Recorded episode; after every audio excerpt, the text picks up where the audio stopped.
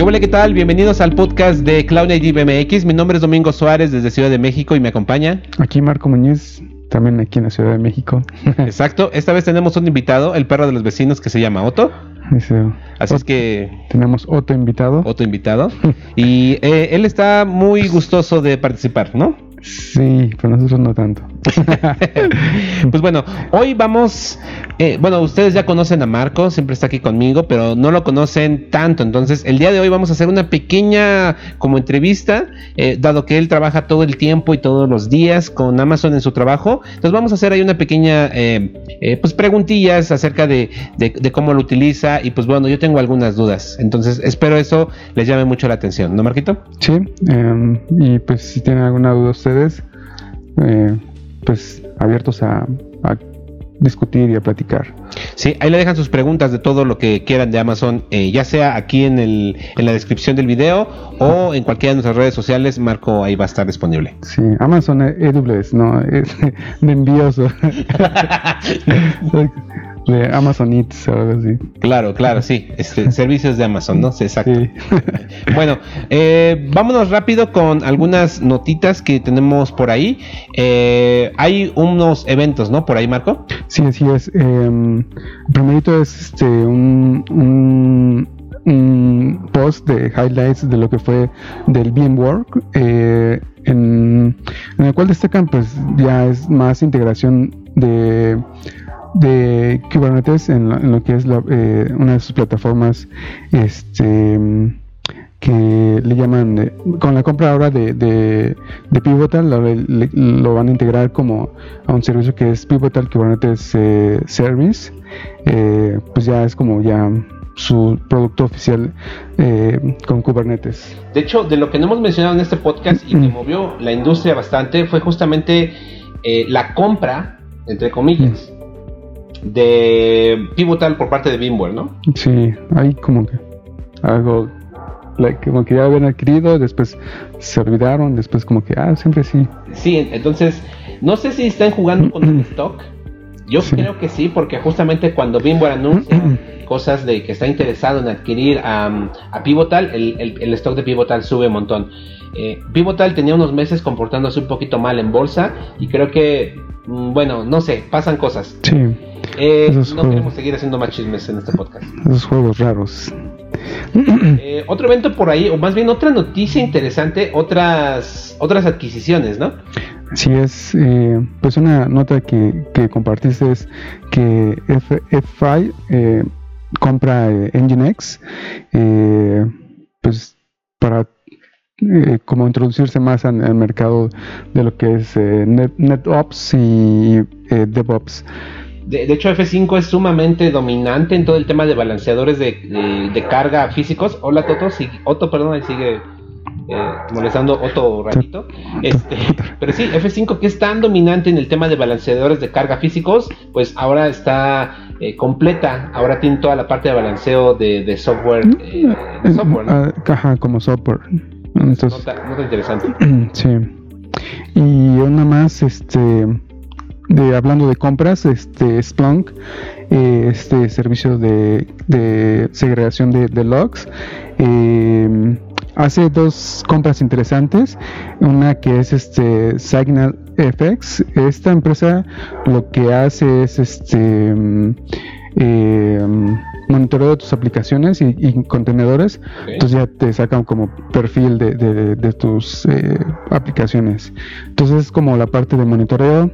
Eh, y también eh, adquiere una compañía relativamente nueva que se llama Omni, Omni- Omnitium y esta empresa estaba más enfocada a dis- tras- de tracing y este entonces ya tiene como las tres en lo que es este eh, observability eh, logs eh, eh, trazos distribuidas y este y métricas Eh, gran jugador Splunk. Splunk ya era un gran producto Sí. y con estas adquisiciones Cloud Native, porque esto de observabilidad y esto es más como en el ecosistema Cloud Native, porque Splunk ya tiene pues varios años en el mercado, eh, pues Sí. bueno, pisando fuerte Splunk. Así es. Y pues bueno, ahora ya pasando, estos fueron, ah no, sigue otro evento, ¿no? ¿Esto, ¿Qué es esto? Eh, Este es este un, eh, un survey que la Cloud Native Computing eh, Foundation es, está este, eh, preguntando eh, acerca de quién eh, está, qué, qué tecnología de Cloud Native usando actualmente. Este, entonces pues, sería conveniente que eh, le, le invirtieran cinco minutitos y este para ver y también se den una idea de, de qué otros eh, eh, eh, proyectos hay en, en el Cloud Native eh, para que nos, nos empapemos de eso. Vale, importante participar en este survey, si son usuarios. Sí, Una nota, una noticia interesante. sí, así es.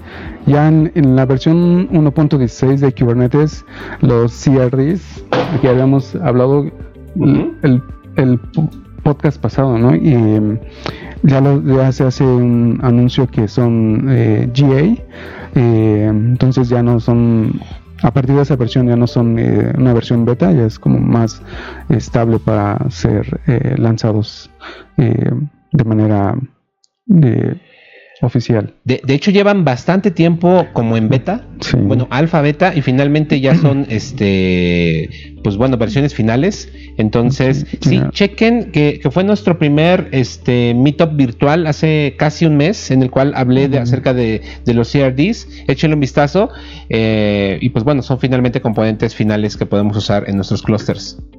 Así es. Una noticia más es de que etcd le lanza su versión 3.4 y le- las características de esta nuevo, nueva versión es de que em, mejoran este el desempeño eh, para ser em, eh, más enfocados a, a una escala mucho mayor, este, mejoras en la elección del, del líder, eh, del, de- del proceso de cómo se vota para líder en el, en el, en el algoritmo Raft. ¿Ok? Entonces, muy, muy buenos este, mejoras en, en etcd. Ojalá tengamos después posibilidades de elegir en nuestro cloud provider cuando corramos un clúster de Kubernetes administrado la versión de etcd, ¿no? Sí, sería interesante. Bien, entonces. Y otro, otra noticia es eh, esta, esta empresa eh, Continuous y quien am, desarrolla Traffic, el, este Ingress Controller de, para, Kubernetes, Kubernetes. Ellos lanzan su eh, hasta ahora Service Mesh que le llaman Mesh. Eh, pues es una versión eh, este, eh, más sencilla, eh, pero pues seguramente le van a meter más galleta y en algún punto ser un, un buen este competidor. ¿Sabes si es. Debería ser compatible con, con el estándar este de Service Mesh, sí, ¿no? sí, de hecho sí. Eh, Ok. el, el SMI, es- es- SMI mm, sí, ya viene in- eh, implementando las interfaces de, de SMI. Bien, pues otra, otra alternativa que tenemos por ahí entonces. Em, Y nuestros repos chingones de código. Ah, sí. ok. Eh, la primera eh, fue una utilidad que encontré eh, para aquellos que, trabajan en, sistemas operativos, operativos basados en Unix. Cuando cuando queremos buscar al- algún archivo, el comando find, pues algunas es un poquito complicado este usarlo o recordar cómo usarlo.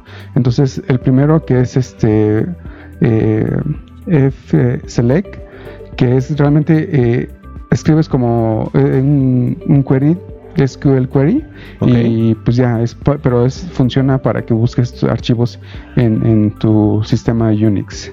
Entonces, este, Ah. ahí van a ver, eh, por ejemplo, eh, si scrolleas un poquito más abajo, Ok. pues ahí está un ejemplo de eh, Oh, ya veo. por el nombre o del el tamaño del archivo. Entonces realmente es como un- muy muy similar a lo que es este un SQL query. Oh, sí, eh, yo generalmente cuando busco archivos utilizo locate o find. Ajá. Y al parecer esto es un poquito más poderoso porque puedes decir, eh, ju- justo este ejemplo, ¿no? Decir que busco un archivo dentro del directorio TEM donde el tamaño sea mayor que 2 gigas. Exacto, sí. Ah, está buenísimo esto. Sí, Wow. muy bueno. Una buena referencia. Vientos, buen repo. Sí.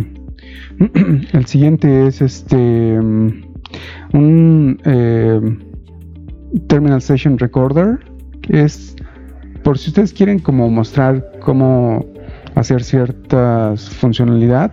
Este, este, esta librería es, es como eh, nice que les graba lo que ustedes están tecleando en, en, en, en la consola Ok. y este lo pueden subir a su servicio de la nube o lo pueden guardar como una como una imagen entonces pues ya Oh, ya. este como creo que lo que habías preguntado no una vez hace Mm. algunos días unos, unas semanas que cómo puedes este mostrar como cierta código algo así, Ya. ¿no? entonces esto pues ya te permite inclusive mostrar algo más animado Ah, ya, claro. Sobre todo para aquellos que no les gusta hacer este live coding cuando hacen presentaciones. Saludos, chochos. Este, esto puede simular que, servir, ¿no? es, simular que es un live coding que nunca falla Nunca falla, exacto. Sí. Órale, buen, buen, buen repo. Hoy, hoy voy a cerrar aquí algunas cosas que tengo. Ah, tengo todo rayado. Permíteme un momento. Listo. Ok, ¿y qué más? Otros más repos chingones tenemos por ahí. Sí, este es otra utilería para, sobre todo para eh, las personas que usan Mac, que es la navaja suiza para un sistema operativo Mac. Ok. Este, y pues te permite controlar realmente todo. Eh, el Bluetooth, el disco, eh, no sé, un, un sinfín, tiene muchísimas opciones. Ya veo. Eh, por aquí ya, si ustedes están muy apegados a la terminal, pues Ok. este, de ahí controlan todo. Este, Chingón. iTunes, eh, iTunes. sí, ¿Todavía usa alguien iTunes? sí. Lo interesante sería eh, Spotify, right? Sí. Y, la, o sea, controlan todo. El centro de notificaciones, la red, El doc. Wow. sí, el doc. Mm. Sí, entonces está interesantón.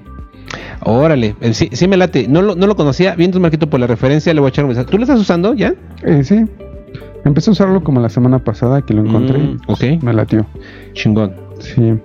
Eh, ahí está. La siguiente es una utilidad que uso Mm. muy, muy, muy seguido. Claro. Que se llama AuroJump. Eh, está muy buena porque realmente eh, eh, lo que hacen, ah, como lo estamos lo estamos mostrando Domix, es que cuando se tienen que se cambian de directorios, pues realmente tienen que este más o menos como acordarse cómo, cómo eh, se llama el directorio y después le da tap tap tap tap tap. Y entonces este lo que hace esa utilería es como memorizar todos esos directorios en los cuales te vas moviendo. Y llega un punto en el cual, por ejemplo, le das eh, J, que es como su, eh, su, shortcut, ok. y este ya te lleva al directorio que o de, tu proyecto en el cual estás chambeando. Entonces, Ah. muy muy útil. Fíjate que yo lo empecé a usar hace años. De hecho, cuando trabajamos juntos, Ajá. que fue hace Mm. ocho años, Sí, ya ocho. ocho años, Sí. eh, yo lo usaba y dejé de usarlo y olvidé usarlo, pero ahora que me lo recuerdas, eh, pues regularmente trabajamos con muchos, con, con directorios de forma muy común, ¿no? Sí, Y exacto. cuando trabajas con directorios de forma muy común, justamente te ayuda a no estar tecleando esos directorios todo el tiempo. ¿no? Entonces, eh, Bueno. sí.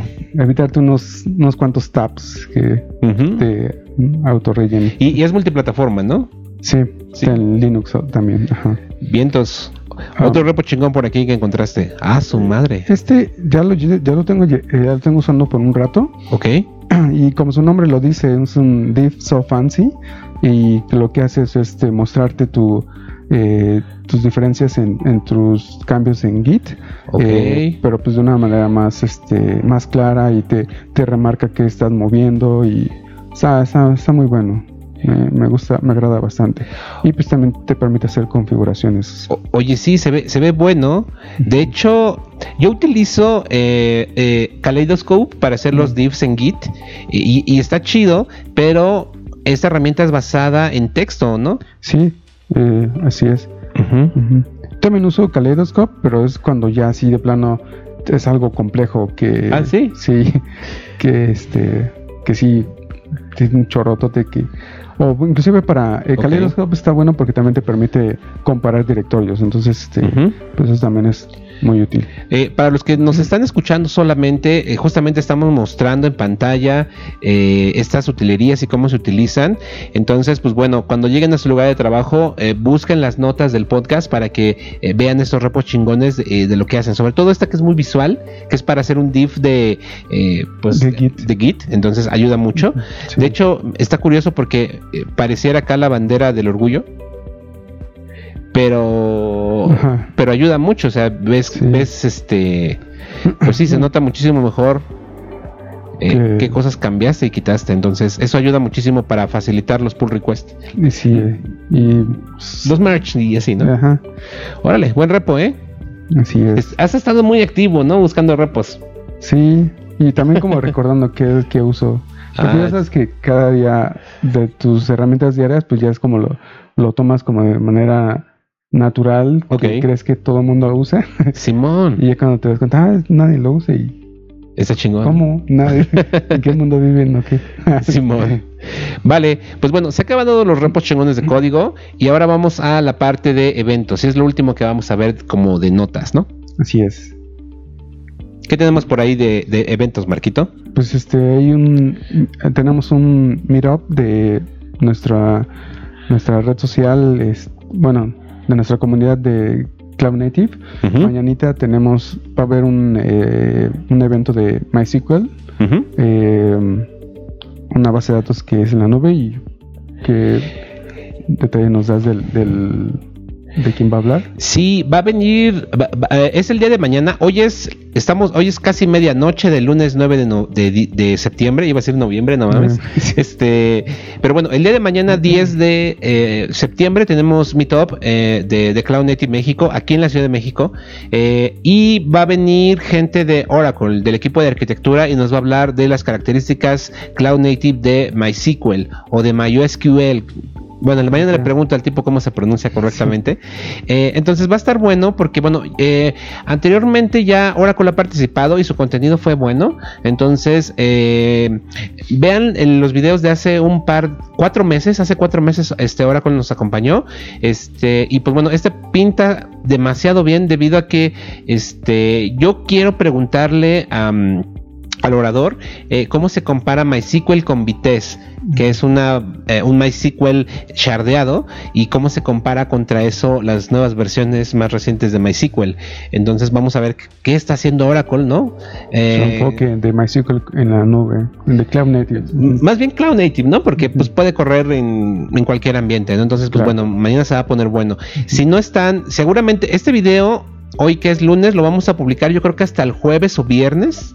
Entonces, este, este evento, pues ya, si cuando lo estén viendo, ya este evento pasó, pero estén pendientes de nuestro canal de YouTube, que vamos a poner todo el contenido, eh, y pues bueno, pues va a estar disponible para ustedes, ¿vale? y de, nuestro meetup para que asistan a, a nuestros siguientes eventos. Recuerden que hacemos eventos cada dos meses, ¿ok? Entonces el próximo será en noviembre y será el último de este año, el próximo va a ser hasta enero. Bien, otro evento por ahí. Así es, eh, con ahora lo que es el, el eh, KeepCon. se acerca eh, muy pronto, entonces eh, la Cloud Native está lanzando otro mini, mini conferencia enfocado a lo que es Service Mesh y le llama Service Mesh Con. Entonces, este, vamos a ver qué tal se pone ahí.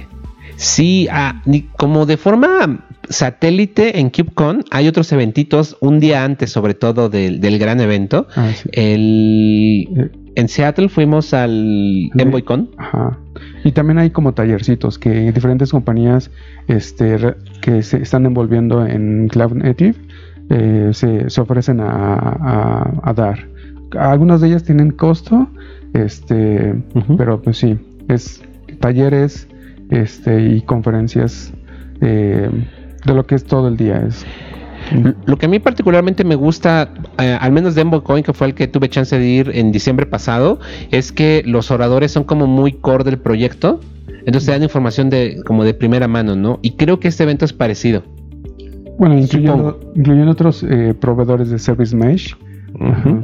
Ahí ya tenemos uno de que es como el, el, eh, el, data plane y ahora los que implementan eh, el service mesh que es de los que van a, van a ver en esta conferencia. De, de hecho, de hecho le llaman también control plane, ¿no? Del service mesh. El control plane Ah. es como... Sí, Les- sí, es como ambos, ¿no? Porque exacto. Pues suena chido. Si tienen chance de ir a, KubeCon de eh, San Diego, eh, lleguen un día antes. Este evento me parece que cuesta 200 dólares la entrada. sí, así es. Más aparte de su eh, Eh, Más. KubeCon, ah, sí. Ujú. Sí, esa es adicional. Esto hay que pagarlo, de pagarlo extra.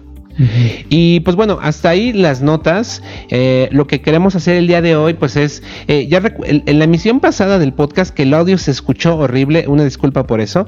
Em, platicamos en ese podcast eh, que apenas lo publicamos hoy, de hecho, al menos en, en- en- SoundCloud y en, iTunes y todas esas mierdas. Este, el audio estaba terrible, pero en el probablemente muchos de ustedes no lo han escuchado porque primero lo publicamos en YouTube y mm, platicábamos de que vamos a traer a gente o vamos a entrevistar de forma remota. De alguna forma, eh, vamos a ir como intercalando podcasts así como lo hacemos habitualmente y entrevistas para conocer otras personas, conocer diferentes cosas.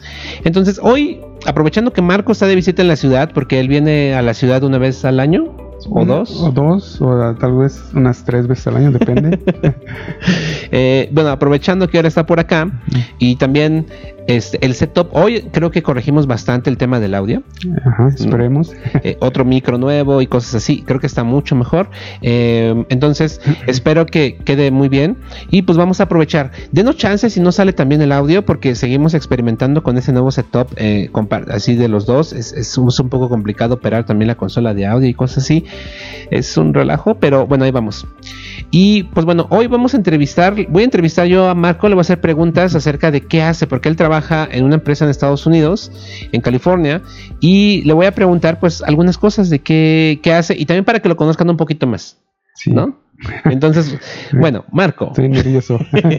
Marco, pues a ver, platícanos un poquito de, de- de- de tu perfil y qué es lo que haces en la empresa en la cual trabajas actualmente.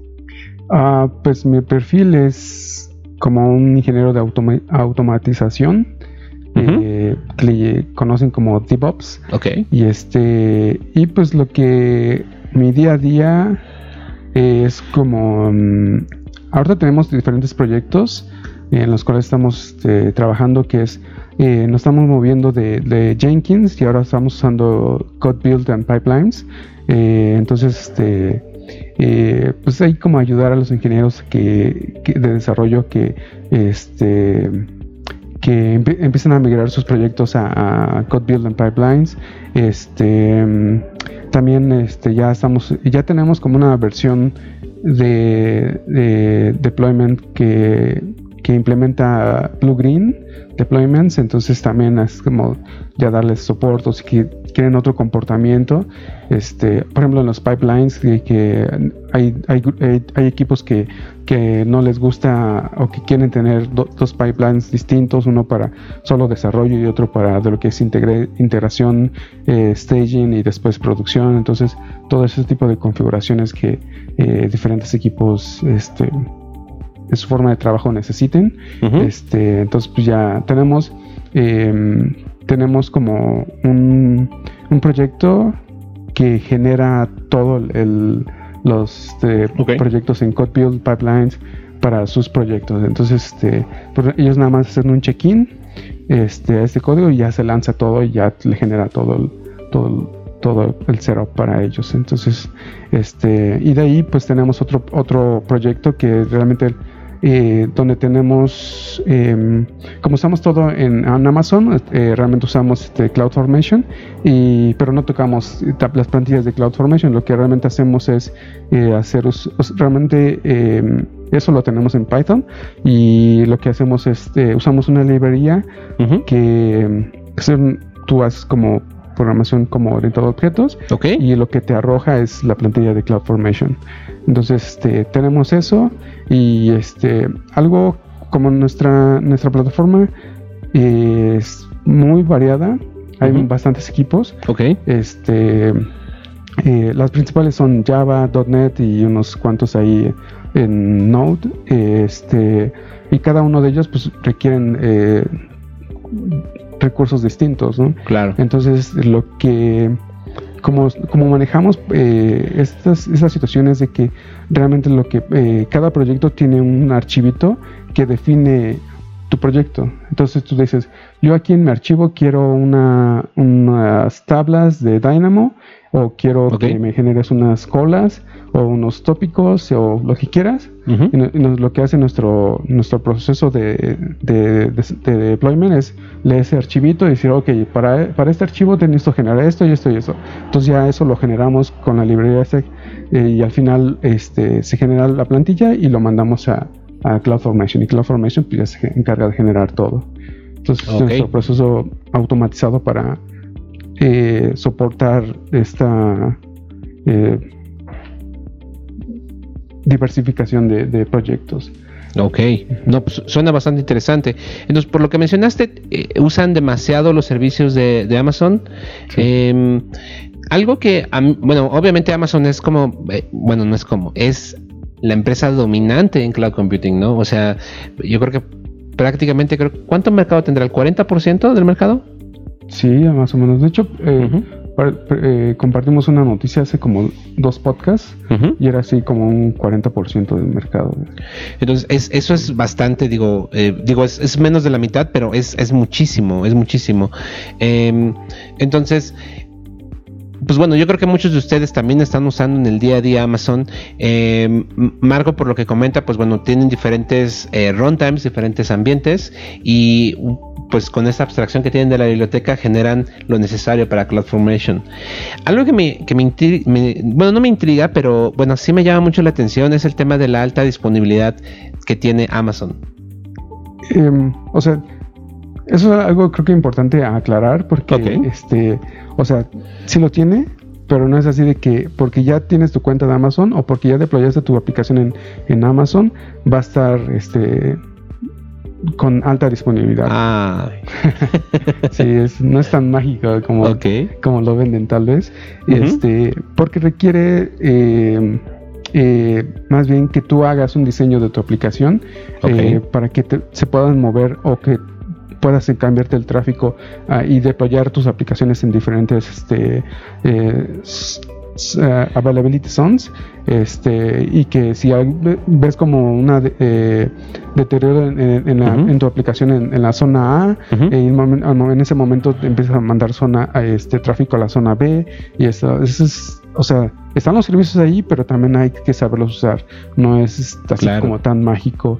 Este, y pues también hay retos interesantes, sobre todo ahí, por ejemplo, eh, en nuestra empresa nos estamos enfocando mucho a lo que es la seguridad, como ya eh, han habido muchos este, eh, data breaches, este, pues ahora la empresa está, se está enfocando este, a que cerremos puertos, encriptemos información, toda la comunicación sea encriptada, eh, se usen certificados en caso de que no eh, se pueda, eh, porque como, como he comentado Mix, usamos todo en Amazon, pues realmente las llaves usamos, el, usamos el servicio de, Amazon que es este el que el KMS, que, el, que, administra las llaves para encriptación. Y este y pues sí, entonces también saber cómo manejar y cómo los servicios este, tienen ciertas como restricciones. Eh, por ejemplo, si, si tú usas Dynamo, si tú usas este, una llave para encriptar la información, eh, esa información, si la pasas a otra availability zone, la llave no va a estar disponible en, esa segunda eh, availability zone. Entonces tendrás un problema que ya no vas a poder desencriptar la información en, si tu aplicación este, está corriendo en esa eh, availability zone. Oh, suena... Digo, eso de las zonas de disponibilidad está bien chido, pero algo que me, llama mucho la atención, por ejemplo, en Amazon, eh, en Amazon, hablando, por ejemplo, de ECR, es que cuando tú despliegas, por ejemplo, tus containers, los despliegas por zona de disponibilidad, ¿no? Entonces, si quieres desplegarlos en diferentes zonas, tienes que taguear para esas diferentes este, zonas de disponibilidad, ¿no? Eso sí, eh, sí. y también es importante el, lo que yo no entendía hasta que me movía a DevOps es networking. Entonces ya cuando vienes, ves todo eso y dices, ah, ya, ya cuando estaba así como tal vez como desarrollador, decía, ¿y qué hacen los DevOps? No hacen nada, nada más. Entonces, pues ya cuando ves las, las, lo que hay tras bambalinas es bastante. Y, y pues me creo que me interesó más porque de alguna manera como que ya tenemos la experiencia de desarrollo y ya sabemos eso. Pero ahora, por ejemplo, todo lo que estoy viendo creo que me ayuda para poder tener una visión más amplia de, de toda una aplicación. Ok. De hecho, cu- ¿cuánto tiempo llevas en tu, en tu rol actual de, de haciendo DevOps? De hecho, eh, este mes cumplo un año. Ok. Como yo creo que en una semana o algo así. Ah, Sí. pronto. sí, sí. Ah, sí recuerdo, sí recuerdo. Hace un año que andabas por aquí por esas fechas. Sí, exacto. Y andabas muy contento porque recién habías cambiado tu rol. Sí. Bien, eh, pues sí suena. Es- ese tema de, alta- de la alta disponibilidad, como comenta Marco, eh, sí te lo ofrece la plataforma, pero se tiene que trabajar, ¿no? Se tiene que rascar. Y pues no, o sea, no es fácil, cuesta dinero, este, y, o sea, sí, no, no, no, no vayan, y eso aplica en cualquier plataforma, no, no es porque ya esté en la nube que este, ya seas una aplicación cloud native o tu aplicación va a estar disponi- eh, disponible 99.999%, no sé qué. Este, entonces, este, Rick, o sea, te facilita muchas cosas, pero también no te resuelve la vida, ¿no? Entonces, este, también, eh, sí, hay, hay, hay que aclararte esos puntos. Vale. Ahora, em, de ese tiempo que llevas usando Amazon, ¿cuál es el servicio de Amazon que más te ha gustado utilizar y que dices, no manches, eso está bien chingón? Em, Ya lo pensó mucho. sí, eh, no. Creo que eh, no, no lo hemos usado o no lo hemos implementado todavía, pero Ajá. estamos en pláticas. Este Amazon Fargate. Fargate, ok. Eh, Cuéntanos un, un poquito qué es Fargate. Am, Fargate es un servicio en Amazon. que, eh, realmente no es un servicio, es como una tecnología. Y lo que ellos eh, en, Amazon lo que haces cu- eh, cuando instalas tu aplicación, la- creas una instancia, eh, es una máquina virtual y este de ahí colocas tu aplicación y pues ya de- toda la, viene la parte de networking y pues ya este pero pues sigues preocupándote por si, si quieres escalar tu aplicación este y eh, ya no caben más containers en esta instancia lo que haces pues es levantar otra instancia y después es poner más contenedores en ellas pero entonces lo que hace em, Fargate es de que te elimina eh, o te abstrae esa capa de, de saber en qué momento tienes que crear más instancias eh, Ujú. de, de, ah, eh, de Amazon. Entonces, realmente lo que dices, hey, necesito que me, que me, que me coloques 10 contenedores. Entonces, él lo que hace es, ok, eh, eh, pues necesito eh, tres, tres o dos instancias de este tamaño. Entonces, este como que se encarga de, de encontrar los re- el- las instancias correctas para tu carga de trabajo. Ok. De hecho, eh, yo creo que le- después les vamos a hablar de lo que es eh, a- eh, Amazon Fargate en comparación con eh, a- eh, AWS Lambda, que es un tema interesante. Este, también es, Lambda, no sé, no se vayan con lo que dicen los, los este, vendors, el típico este, ej- ejemplo de, del API Gateway. Este, no, por favor, no, no empiecen a hacer o implementar este, eh, sus APIs en Lambda. eh, Ok. porque eh, eso es, a menos de que el único caso usable que le veo es si tu, si tu API va a ser llamada tal vez una vez al mes. Porque eh, la empresa surgió como la fiebre del, del Lambda y este pues empezamos a trabajar eh, justamente una de, de esas como stacks de, de nuestro proceso de desarrollo, de deployment Ajá. está enfocado eh, a serverless. Entonces, tú defines, hay otro formatito de este archivo que les mencionaba, Ujú. en el cual tú defines, oh, este es mi lambda y se va, va a estar, este, va a ser ejecutada por medio de este evento. Ok. Entonces, este, pues hay diferentes eventos que, que soportamos y este y entonces los, los desarrolladores empezaron a ya saben APIs APIs no sé qué.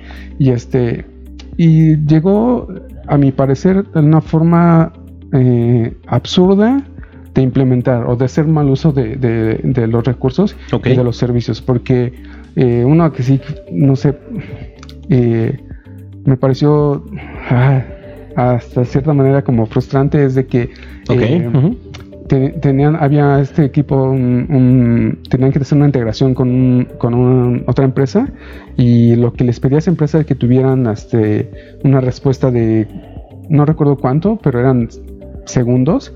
Y el problema con, con Lambda, eh, usando eh, eh, como APIs, es de que Amazon te, te dependiendo del volumen de, tus requests, este, te va generando otro contenedor pues eso toma tiempo para levantar y después este, eh, poner el código lambda que tú quieres ejecutar para que empiece a tomar más este, peticiones. Entonces se este, calienta. Sí, el, warm up. Cold, start. Ah, entonces, este, eh, pues eso toma tiempo y son segundos que, que, le cuesta. Entonces, este, o sea, si tiene este tipo de restricciones, porque tienes o quieres hacer implementaciones de, tu API usando lambdas, ¿no? Ok. Este, y entonces así literal nos hicieron un ticket que decía, por favor manténme los, los contenedores calientitos. sí, no, sí, ¿cómo? Ese día sí, es, sí fue muy de risa. O sea, tenías que tener un proceso que estuviera pingueando los... De hecho, sí, al final... No manches. Sí. Este, lo que sufrimos los desarrolladores. Sí, eh, se implementó como una... Eh, en API Gateway tú puedes este, crear diferentes endpoints. Entonces, eh, para cada, para cada este, lambda se creó dos endpoints. Uno que era como lo que esa idea de, estarle pingueando y la otra era la, la funcionalidad real. Entonces, lo que hicieron fue nos pidieron eso, ¿no? Eh, a pesar de que decimos, no, estás haciendo mal, no, que no sé qué, no me importa, y, yo quiero así, Este, entonces tenían esta lambda que tenía dos este, endpoints en API Gateway y ahí había otra lambda que lo que hacía era por medio eh, de eventos de CloudWatch este, llamar esta lambda y esta lambda llamaba al, al, endpoint que, que, trataba de calentar. Y este pues no funcionó tan bien y al final lo que hicieron fue como pegarle al... no, no fueron como de manera directa, sino fueron salir a internet y pegarle. Entonces, este, pues sí, o sea, para mí llegó a, lo absurdo. Dices, no, aprovisionaron una máquina en Azure y desde Azure le pegaban a nuestro data center de AWS. Sí, algo así. bueno, sí, qué gacho. De, hecho, justo te iba a preguntar después de cuál es el servicio que más te gusta, que mencionaste que es Fargate, que a mí, a mí también me llama mucho la atención. No lo he usado y, bueno, eh, pues con lo que mencionas me, llama más todavía la atención. Y, y, la otra pregunta que te iba a hacer era, ¿cuál es el servicio que menos te gusta? Pero yo creo que te me adelantaste la respuesta. No sé si sea Lambda el que menos te gusta. Mm, yo creo que es los casos de uso. Cómo, cómo otra vez, eh, saber cómo usar las tecnologías. Ajá. Este, eh, sí. por ejemplo, ahorita he estado trabajando en un, como una utilería de, de, reportes, justamente para esto de, la encriptación, pues necesitamos saber qué, qué microservicios ya este, eh, han sido deployados para, para instalar las nuevas eh, policies eh, para, para, tener acceso a, otras llaves de encriptación y para que no tengan problemas. ¿no? Okay. O qué, microservicio ya este, habilitó la encriptación del lado del servidor para, para colas y tópicos. Entonces, todo eso, ¿no? Entonces, este, eh, pues son reportes que hay que generar y pues estar diciendo, dicen a los desarrolladores, hey, no has, no has este, deployado tu aplicación, necesitamos que lo deployes, ¿no? Entonces, este, eh, lo que he estado trabajando para ello es este, un, un, proyectito en serverless, entonces, lo, eh, de hecho, es como mi, mi juguetito porque eh, pues ahí me ha, estado, me ha ayudado a estar aprendiendo Go, lo estoy haciendo en Go, y este, mis lambdas son en Go, y este, y pues ahí este, se van, se van a a, generar cada pues cada semana este y así y este y pues es un o sea, es un evento que está sucediendo disculpen, este que no o que no impacta a tu aplicación, ¿no? Entonces este tipo de cosas son las que, que son un perfecto caso de uso para lambdas. Ok, bien. Entonces, este, pero volviendo a la pregunta de cuál sería como el servicio que menos me gusta,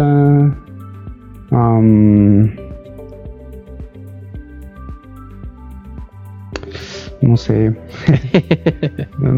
o sea, el resto son como cosas que dices, ah, pasa, está bien. Sí. ¿Sí? Sí. Bien. algo que sí me gustaría que le metieran pata es este EKS. Eh, realmente es. Claro. EKS y AppMesh. Claro, este, claro. Eh, sí que están quedando un poco atrás. Este. Yo creo que es por diseño, ¿eh? Yo creo que Amazon tiene los recursos suficientes para hacer lo que quiera. Digo, están creando su propia JVM, están creando su propio Em, ay, se me olvidó el nombre de esto. Este, ay, lo tenía ahorita aquí. Pero bueno, han creado su propia JVM, ¿no? Tienen a, James Goslick. Este, eh, están creando un montón de infraestructura. Por ejemplo, uno de los proyectos que más me gusta es el que tenemos ahora en pantalla, que es Firecracker, que es para crear máquinas virtuales. Micro que levantan en, milisegundos, eh, a diferencia de EC2 que levantan, pues te tardas unos cuantos segundos en levantarlo acá, y eso está pensado para serverless y, para otros escenarios. Eh, pero yo creo que Amazon, bueno, de mi opinión de alguien que, lo ve de afuera un poco es eh, con respecto a, a, cómo lo veo con, con, con es lo veo un poco por diseño, o sea, Amazon no le conviene que te salgas de Amazon. Cuando tú corres en, Kubernetes, pues después tienes la capacidad de irte a cualquier cloud provider donde Kubernetes corra. Entonces, probablemente, no sé, es mi, mi, idea. Este, porque realmente no hay algo que detenga a Amazon de contratar a quien quiera. La verdad. Sí. E, entonces, al, menos no he caído. sí, pero sí, quién sabe en un futuro cómo, cómo queden las cosas. Sí, pero yo creo que es por diseño. Amazon no le conviene. Mm, hace tiempo leí una noticia que Amazon eh, prohibía que sus partners hablaran de multicloud. Ah. Eh, entonces, eh, fue una noticia, aquí está, la estamos viendo ahora en pantalla. Amazon prohíbe que sus partners mencionen acerca del multicloud. Ah, entonces, em, pues bueno, son cosas eh, que, me dan que pensar. Amazon es muy bueno, nuevamente domina el mercado. Muchos de ustedes probablemente están capacitándose, aprendiendo en Amazon porque el mercado es bueno. Eh, pero pues al final del día también Amazon cuida su, su, cuota, ¿no? Y, va a hacer lo que sea necesario para mantenerla. Sí, eh, pues bueno, como ya lo vemos, ¿no? cuando ves así una pequeña empresa que tiene un, buen producto o una idea, lo compras para no para que no sea una amenaza en un futuro, ¿no? Este, entonces, este, es como el día a día de, de las empresas de tecnología. ¿no? Excelente. Pues muy buena plática, Marco. La verdad es que creo que con esto inauguramos las entrevistas.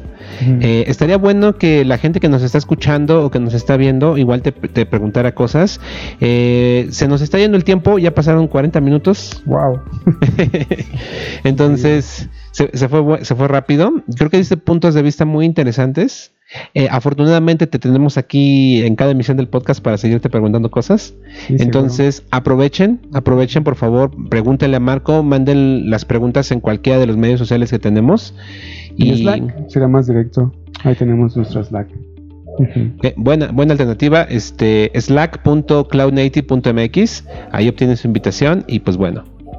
Pues siempre un placer, Marco. Eh, afortunadamente, Otto creo que ya se fue a dormir y ahora Camila, mi perro, es el que está molestando. sí. Pero es un podcast muy perrón. sí, exacto. no, pues el gusto mío, Domix, eh, compartir este y sobre todo con ustedes, la comunidad, este eh, pues nuestras experiencias y, y de lo que vemos el día a día. Chingón. Pues bueno, yo disfruté mucho esta, esta misión. Eh, creo que es en mucho tiempo va a ser la última emisión que hacemos así juntos otra vez. Sí, así parece. Van a pasar algunos meses para que esto vuelva a ocurrir. Espero que ocurra pronto. Y si no, pues bueno, en línea vamos a estar cada 15 días compartiendo. Entonces, pues tampoco se acaba el mundo, ¿no? Eh, pero bueno, eh, muchísimas gracias por vernos. Disculpen el video, eh, perdón, el audio del, del, podcast anterior. Este creo que salió mucho mejor. entonces, pues estamos trabajando para que llevarles contenido eh, de calidad. de calidad interesante no entonces eso también incluye la, la, pre y postproducción de esto no entonces eh, pues muchísimas gracias. principalmente hecho por Domix entonces se lleva, las medallas. Gracias gracias. Sí me Estoy muy orgulloso por lo que estamos logrando poco a poco. Entonces, este. igual después de grabar discos de rap o cosas así con este setup que tiene todo chingón. Me va a tomar una pequeña foto para que luego la, luego la vean. Foto. Eh, es curioso. Pero bueno, muchísimas gracias. Nos vemos mañana en el Meetup aquí en la Ciudad de México. Eh, ¿Vas a estar por ahí? Sí, ahí nos vemos. Eh, y pues sí. Vientos, pues bueno, siempre un placer. Muchísimas gracias por vernos. Suscríbanse, denle like, compartir. Si no les gusta, dos veces en el de no me gusta seguidos. Eh, si les gusta, una sola vez, es más que suficiente. Compártanlo con todos sus conocidos. Suscríbanse, nos ayuda muchísimo que se suscriban, eh, porque a mí me motiva mucho. No sé a ti. Sí, sobre todo eso y que eh, interactúen con nosotros para saber por dónde por dónde vamos y si vamos bien, que vamos o vamos mal, este, sí. Sugerencias de gente que venga aquí a la entrevista, mm. por favor. Yo creo que también es bueno eh, cambiar de gente. Si ustedes eh, conocen a alguien que trabaje mucho con, Google. Ah, sí, será interesante. Y que venga y que nos eh, platique. O Azure. Ah, es, interesante porque creo que a mí me gustaría conocer a alguien que use así Azure intensamente para tomarle fotos. sí. no, no es cierto, es broma. Sí conozco a varios, pero este es o sea, tienen un buen mercado, son el segundo segundo proveedor, pero como que no sé, no hay no he tenido la oportunidad de conocer a alguien que sí haga eh, haga uso intenso de sus servicios. Claro. Pues vale. Muchísimas gracias entonces. Eh, y pues nos vemos en el próximo emisión. Sí, hasta luego. Bye.